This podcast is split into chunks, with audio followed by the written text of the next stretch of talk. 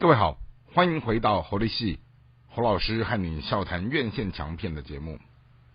今天和大家聊的这部作品是二零二三年的八月暑假在台湾上映的院线档期，而这部电影它原本最早最早的时候是在上个世纪一九八四年的时候，相当受欢迎的一个由美国。呃，发展出来的一个漫画书，然后呢，这个漫画书它在一九八七年的时候被拍成一系列的算是卡通影片，好，然后陆续的，好，在全球爆发，好，受到广大的当时的青少年欢迎之后，那当然那个时候的青少年现在都已经是中年了啦，好，所以就是说，当时的青少年，哈，整个受欢迎以后，好，然后在许多的一些。大荧幕甚至小荧幕，他们也一直不断的在用这样的一个题材做翻拍，可是就是有一搭没一搭，直到二零二三年由派拉蒙电影公司哈再度的把这样的一个文本题材好结合现在的科技时事。以及好目前的这样的一个时空哈，好让整个将近快要四十年前的这样的一个故事的氛围，好贴近了当代的这一种时代感哈，然后跟这样的一个话题感，好创造出的这一个非常受欢迎的一个动画影片，叫做《忍者龟变种大乱斗》。好，那整个故事的。原型还是一样，就是在下水道好。那那四只绿色的忍者龟，好跟他们的老鼠师傅，好他们怎么样在纽约的这样的一个多元多样的环境当中，好然后去对抗这样的一个恶势力。好，那特别是那种什么呃坏人哈，他们也有一批变种的。这一些油猪啊，或者是这些犀牛的这一些呃半人半兽的这一些怪物，好，然后只是说哦，回到了原本在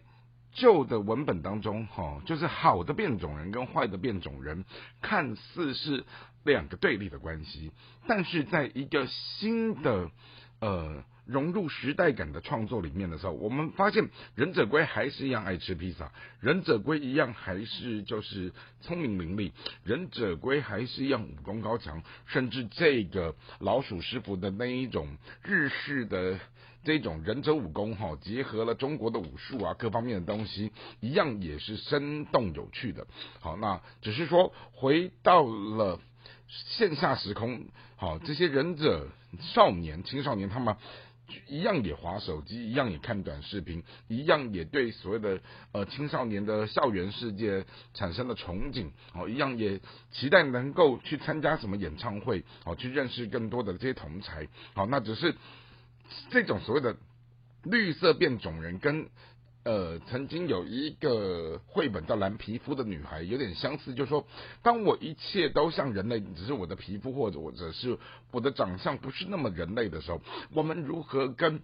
呃普世的人类大家互动或者是共存，这就不是一件容易的事情。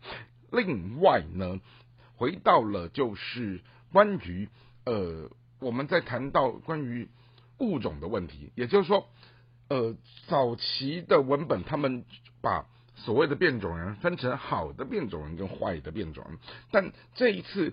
我们进入到了一个。新的创作时，他们去留意到了一个很美的东西，就是变种人如果也是人，他们也有人心人性，他们如果也同时需要爱的时候，那么能不能让坏的变种人，他们其实里面也内建了一些良善的特质，然后透过大家都是变种人，大家不要分彼此，不要分你我，然后我们如何面对着未来，我们共同的去对抗这些伤害我们的势力，好，或者是伤。害我们这些族群，好，因此呢，好，从一个呃这样的一个观念啊，甚至于我们再回到了那个埃博尼尔这一位呃公民记者这位少女，好，然后她怎么样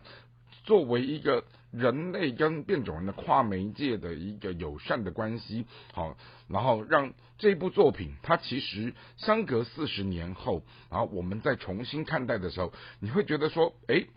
第一，它贴近了时代感；第二，它把有一些原本可能呃旧文本里面的一些东西，它在新文本当中，它植入了更多的哲理性，植入了更多的这一些呃良善的东西。好，那也因此，好作为一个跨世代的一个动画影片，好，它满足了。当年的青少年，也就是现在中年人，好，那特别是现在这群中年人，他们也带着他们的儿女，可能也都是青少年的时候，好，两代之间一起来观赏这一个。嗯，旧文本，然后它整个新的门面、新的扮演的时候，那那带来的一个新的视觉的享受，那这也是今年的暑假我们看到的一个很不错的动画电影，叫做《忍者龟变种大乱斗》。那也希望透过今天的介绍，能够呃邀请大家有机会进去看一看这个新的作品。那希望今天的介绍大家会喜欢，我们下次再会。